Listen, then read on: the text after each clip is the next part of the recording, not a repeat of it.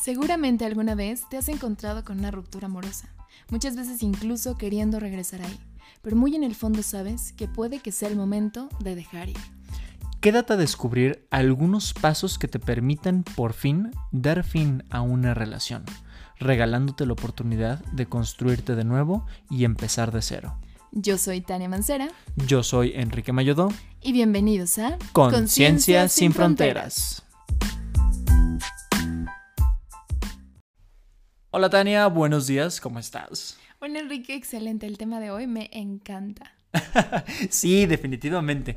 De hecho, ahorita antes de, estar en el micrófono, em, estábamos platicando sobre qué dirección le queríamos dar a este episodio, entre si metíamos un poquito sobre esta pregunta que a veces nos hacen mucho de... ¿Cómo corto con mi pareja si ya decidí cortar con mi pareja? Pero bueno, creo que eso lo vamos a tener que dejar para otro episodio que grabemos más adelante. Porque ahorita nos gustaría centrarnos en, en esto, o sea, ¿qué hacer una vez que ya tomaste la decisión y ya terminaste con tu relación de pareja? Ajá, y qué, qué son las cosas que normalmente em, como que te van jalando a, a quedarte atrapado en este vínculo a pesar de que ya no está ahí. Justo. Sí, y de hecho, o sea, algo que me gustaría aquí mencionar es que no importa cuánto hayas durado con tu relación de pareja. O sea, puede ser que tu relación haya sido muy corta, desde un par de meses, hasta muy larga, varios años. Las rupturas pueden ser igual o más dolorosas o menos dolorosas y depende de cada uno y del vínculo que hayan establecido. Y también de la forma de ser de cada persona, o sea, hay, varias variables que influyen por ahí y no solamente hablamos de tiempo, sino que hablamos de el, vínculo de relación. Como la intensidad, ¿no? Justo, me encantó la palabra que utilizaste, sí. O sea, la, intensidad. de la relación. A mayor intensidad, mayor es, la, mayor es el, cuando, cuando hay una pérdida, mayor es la afectación emocional. Sí. Sí, sí, sí. Y digo, dejarlo eso entrecomillado puede variar dependiendo de la persona, etcétera, etcétera, pero creo que eso podría ser de una manera muy general, una manera en la que podría verse. Intensidad, no me refiero como amor, eh, al amor que haya habido, sino intensidad como en este, en este apego o cercanía extrema que había en una, en una relación. Perdón que quiero hacer esta aclaración, pero ahorita que estamos hablando sobre temáticas de salud mental, me parece fundamental. Sí, como a mayor, podría ser como, sí, está este vínculo. Muchas veces em, cuando lo vives, o sea, por ejemplo, cuando ubicas amores adolescentes, como que les restas importancia, ¿no? Ah, también, ¿verdad? Sí, normalmente a los amores adolescentes les restas importancia. Y la realidad es que es cuando más expuesto estás emocionalmente. O sea, es cuando de repente son estos amores que te atrapan y entonces estás, bueno, a, a, mí me pasó una relación muy joven que incluso a pesar de cinco años me seguía llamando por teléfono. Cinco años después. Justo. Sí. Justo. A veces esto de del primer amor. Sí. Esto del primer amor puede llegar a ser el, el arquetipo futuro de las, de las relaciones que vayas teniendo a lo largo de tu vida. Podría ser. Entonces, y, y si no, por lo menos es un gran referente. Así que vale mucho la pena como ver toda esta parte de que el primer amor a veces con, nuestros hijos o a veces nosotros mismos siendo, eh, siendo más jóvenes, es, es tener también nosotros ese, ¿cómo lo diré? Autocuidado tal vez. Em, a ver, ¿cómo autocuidado? Sí, o sea, si, si, si estás terminando una relación de pareja, es importante, y lo veremos más adelante, pero es importante que tengas este autocuidado, este respeto por ti mismo, por ti misma, que te des este tiempo. Sí que te des este tiempo de no, de no querer ya tenerlo resuelto inmediatamente corté y en las películas o mis familiares dicen que yo tengo que estar perfecto, perfecta. No, es, darte un tiempo. Pero bueno, eh, todavía no, no quiero meterme tanto en, en, estos, en estos puntos de los que les vamos a platicar. Me gustaría todavía centrarme en, en cómo se sienten las personas cuando están terminando una relación. Creo que hay aquí varios puntos a considerar, tanto para ti si es que estás terminando una relación, pero también por si conoces a alguien. Sí. Creo que hay varios elementos que juegan aquí. Por ejemplo, a veces cuando cortas con una pareja, suele haber pérdida de varias cosas. sí es pérdida de la relación, es una transformación de la relación, pero es una, también puede haber una, pérdida en el futuro. Por ejemplo, cuando estás en pareja, sí, muchas veces planeas varias cosas con tu pareja, dónde van a vivir, qué van a hacer, cómo le van a hacer, o sea, empiezas, a, empiezas a perder varias cosas con tu, cuando terminas con una pareja. Entonces, puede haber ahí un duelo en esta parte de planeación a futuro. Puede haber un duelo en que de repente te acuerdas de los chistes, estos chistes locales que tenías con tu pareja y demás, y pues ya no están, ya no los puedes hacer y ya no los puedes hacer con nadie más. Porque son chistes que se fueron construyendo únicos. Únicos. Y que fueron siendo a través de la experiencia.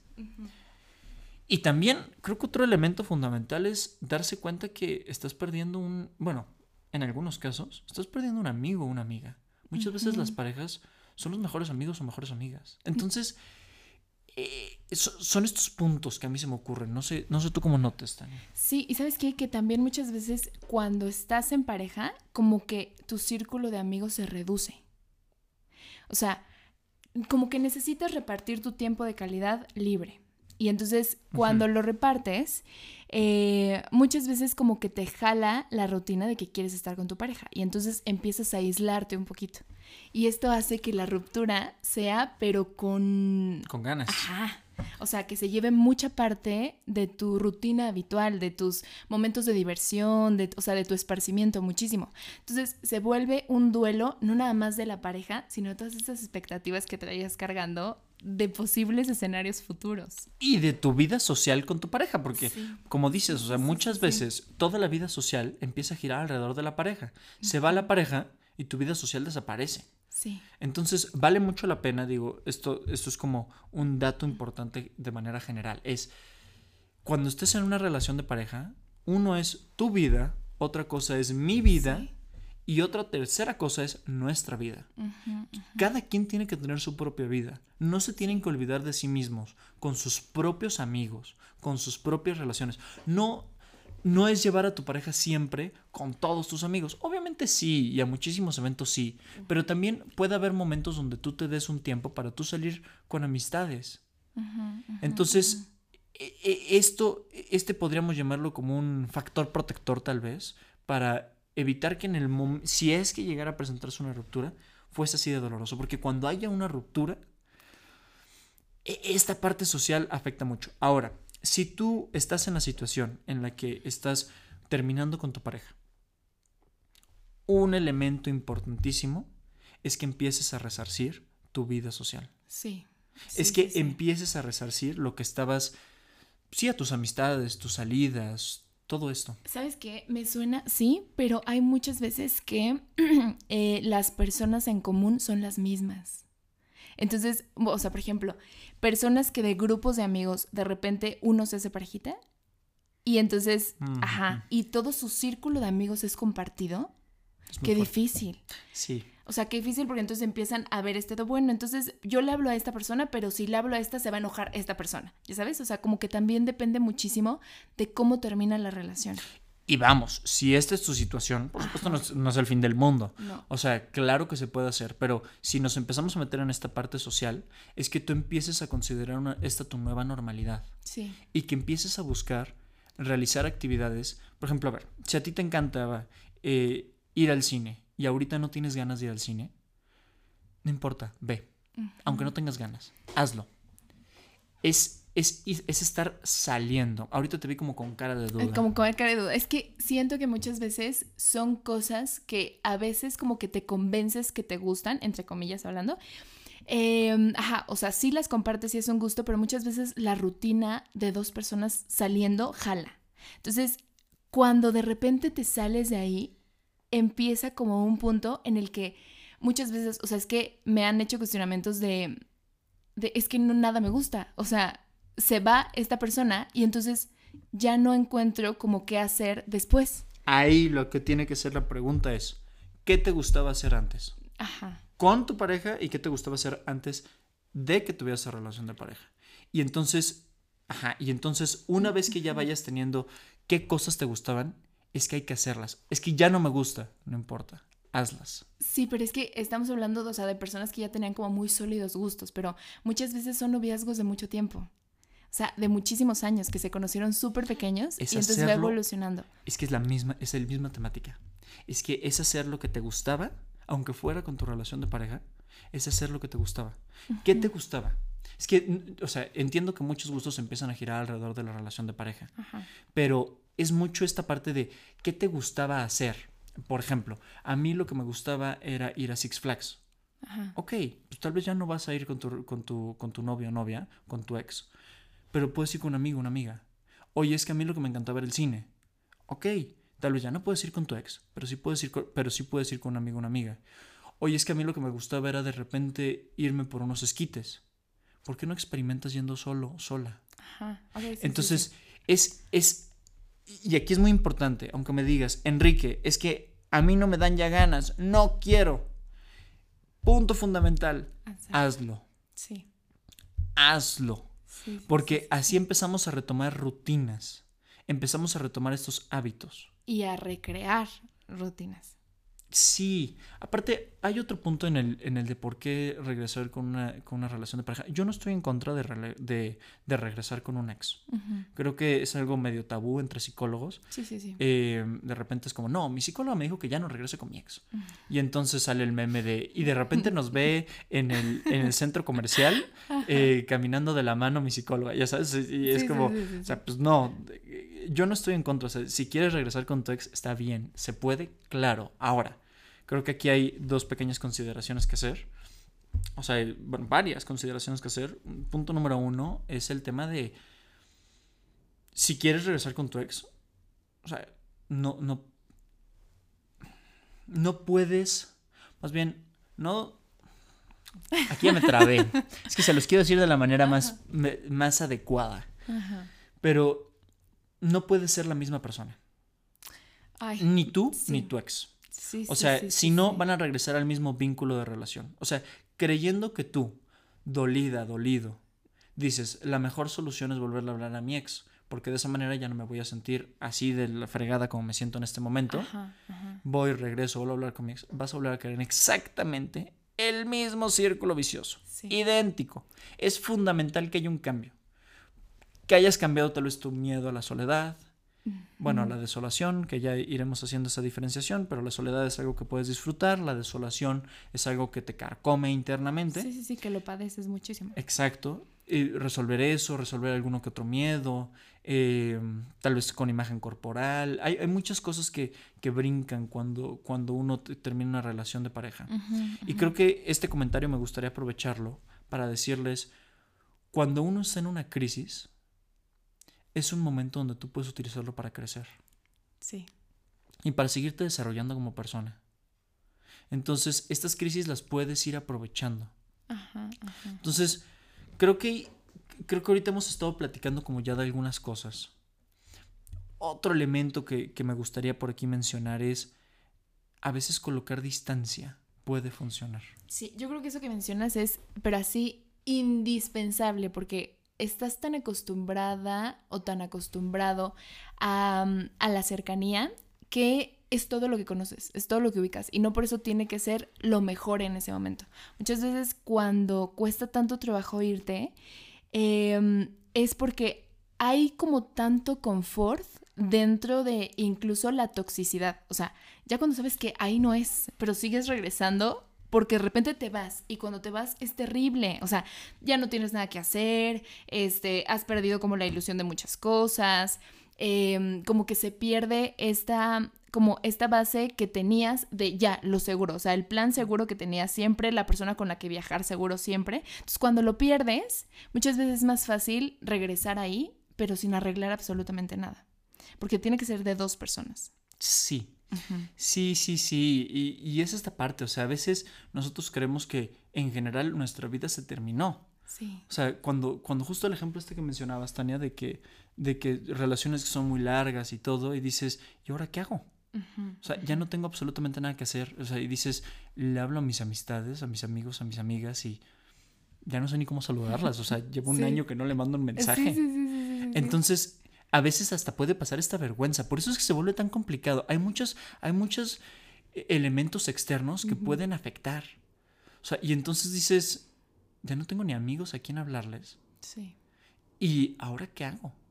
Y la única solución posible que ves es, pues con mi ex, pues sí, a veces me sentía mal, pero me sentía muy bien también. Sí, porque dentro de todos estos momentos tóxicos, incluso violentos, eh, o no, pero ya como esta monotonía de que de repente pues ya encuentras que son más amigos que pareja, eh, entonces empiezas a ubicar como sí que está esto mal, pero dentro de todo eso también hay cosas que te llenan, o sea, también hay cosas que disfrutas, ya sabes. Entonces muchas veces estas cosas que sí disfrutas te mantienen soportando todo lo demás.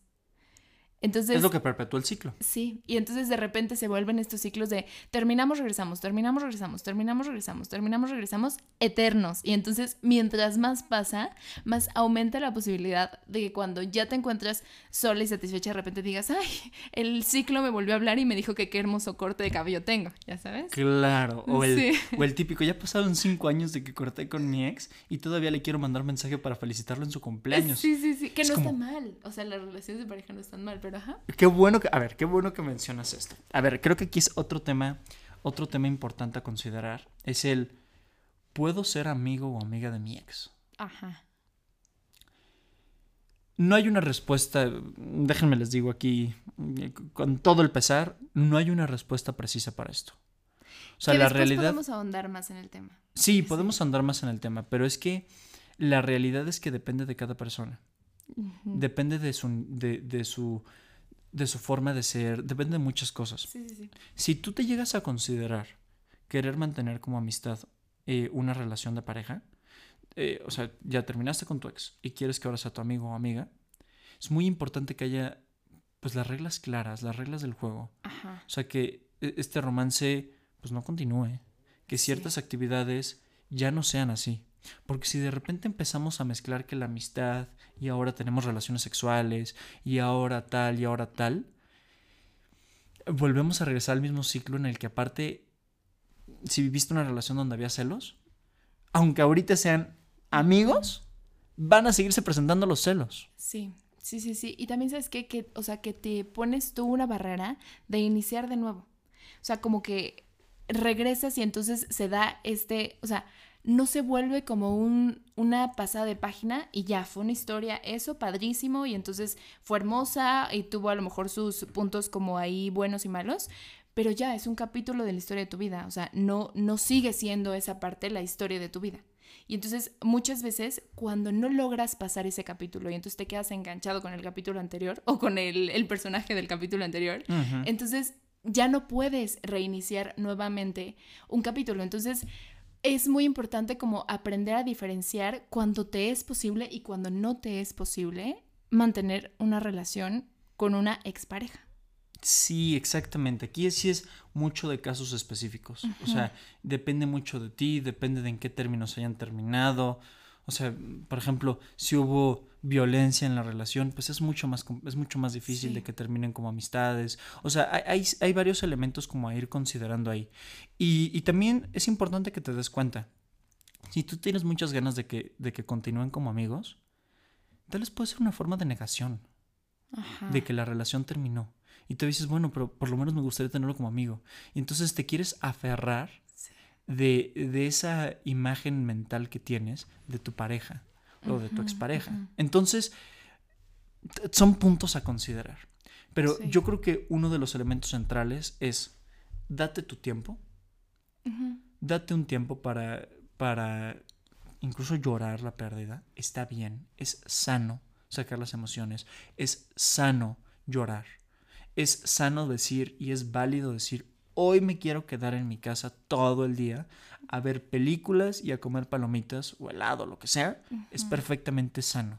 Y a percibir tus emociones, o sea, atreverte así sentirlas. Exacto, no, no, no, omitirlas, no negarlas, no evitar esas, esas emociones y esos pensamientos que vas teniendo, sino que están ahí y, y, en ese momento aprender a convivir con ellos. Y ahora, también otro elemento fundamental es continuar. Sí continuar con las actividades que se te hacían placenteras podría ser un, buen primer paso. Continuar con aquello que tú consideras importante en tu vida, estas áreas importantes de tu vida. No sé, considero importante conectar con los demás. Vale, oye, busca otra vez a tus amigos, con toda la vergüenza del mundo que no les habías hablado en seis meses, mándales un mensaje. Em, intentar, intentar seguir viendo, por ejemplo, no sé, o regresar a hablar más con la familia, eh, tomar un curso, leer un libro, inscribirte en una casa de yoga, o sea, intentar, intentar retomar esos aspectos de tu vida. Y no solamente seguirla dando vueltas a esto que perdiste. Hay que, este vacío que se genera cuando se pierde una relación, nosotros tenemos que empezar a, no a llenarlo compulsivamente, pero sí tenemos que empezar a nosotros colocar cosas. Por ejemplo, tengo aquí una, metáfora que podría funcionar para esto.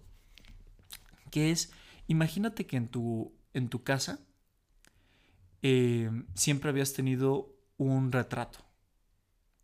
De, no sé, tenías ahí junto a tu, junto a tu, en tu recámara, en tu mesita de noche, tenías un retrato o varios retratos con tu pareja. Y entonces de repente dices, ya no quiero ver nada quitas todos los retratos. Pero la mesita de noche se queda vacía. Y siempre que la volteas a ver, la mesita de noche está vacía. Esto nos da la señal de decir es que algo hace falta. Nosotros tenemos que resarcir ese vacío. Coloca algo, coloca un adorno, coloca alguna otra cosa. Digo, esto puede ser algo físico, pero también algo incluso en tus actividades diarias. O sea, si había ciertas actividades que hacías con tu pareja y ya no las puedes hacer, intenta probar algo para colocar en ese espacio. ¿Cómo ves, Tania? ¿Qué te suena? Es que, ¿sabes qué? Me suena maravilloso y, y, creo que justamente ahí hay un punto bien importante que me gustaría tocar y es lo, lo que habías mencionado anteriormente y que no ahondamos un poquito más en el tema del autocuidado. O sea, Muchas veces, y también depende de cómo termina la relación, y cuando llega a terminar, que también es muy común por infidelidad o alguna cuestión así, se queda muy lastimado em, esta parte de autopercepción, o sea, el concepto que tienes sobre ti mismo. Y entonces, como a veces es una relación de tiempo o no, estabas acostumbrada a arreglarte a la manera en cómo le gustaba ver, verte a la otra persona, ¿no? Y entonces, cuando dejas de arreglarte, tú misma empiezas, o tú mismo empiezas como a flagelar em, este, sí, como a decirte a ti mismo, sí, y entonces eh, yo tengo más edad, yo tengo más esto, yo tengo más lo otro, ¿ya sabes? Entonces cuando empiezas como a bombardearte en tu autocuidado, en que si antes te arreglabas, ahorita ya no, pues claro que te va a pesar, pero la realidad es que ahí no es el factor la otra persona. O sea, ahí el factor es que estás descuidando áreas de tu cuidado personal.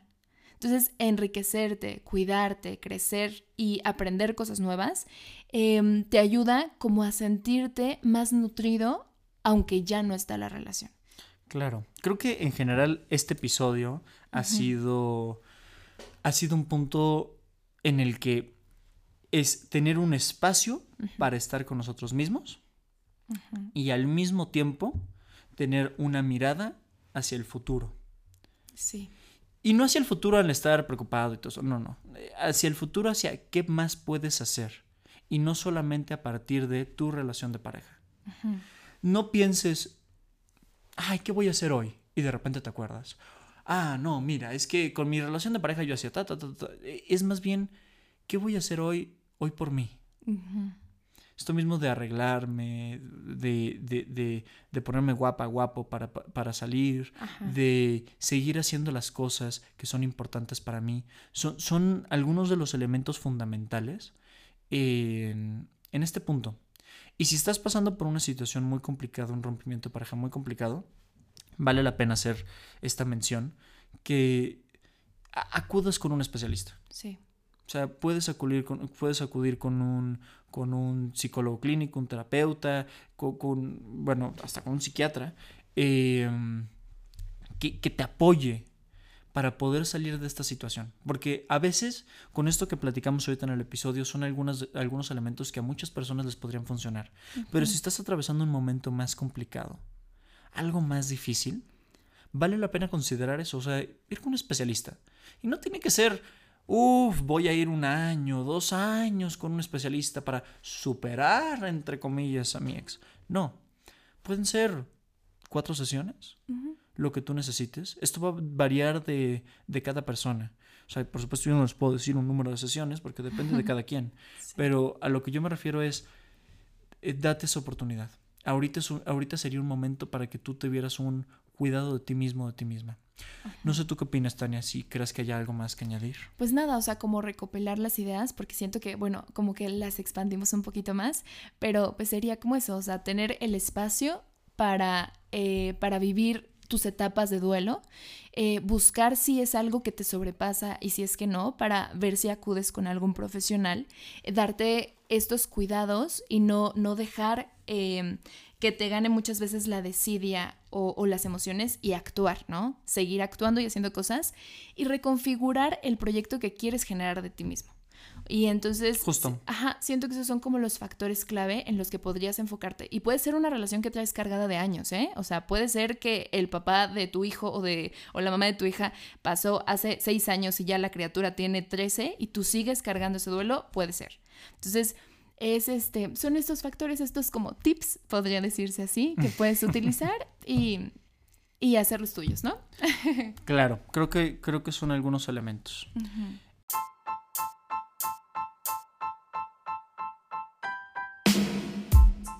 Pues muy bien, muchísimas gracias por haber estado en el episodio del día de hoy con nosotros.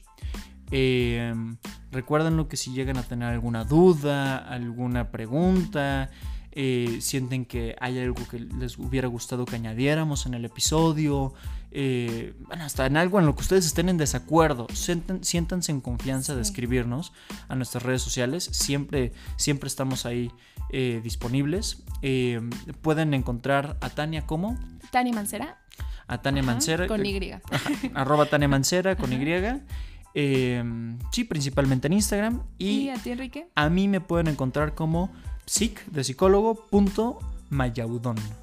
Buenísimo. Em, de cualquier manera se los dejamos, se los dejamos aquí en, en los comentarios eh, nuestros arrobas. Sí, y sabemos que estos temas de pareja, de repente hay como temas muy particulares que si nos quieren mandar preguntas o quieren que hablemos de un tema muy específico, también lo podemos hacer. Entonces, por ahí estamos esperando sus dudas. Muchas gracias. Hasta la próxima.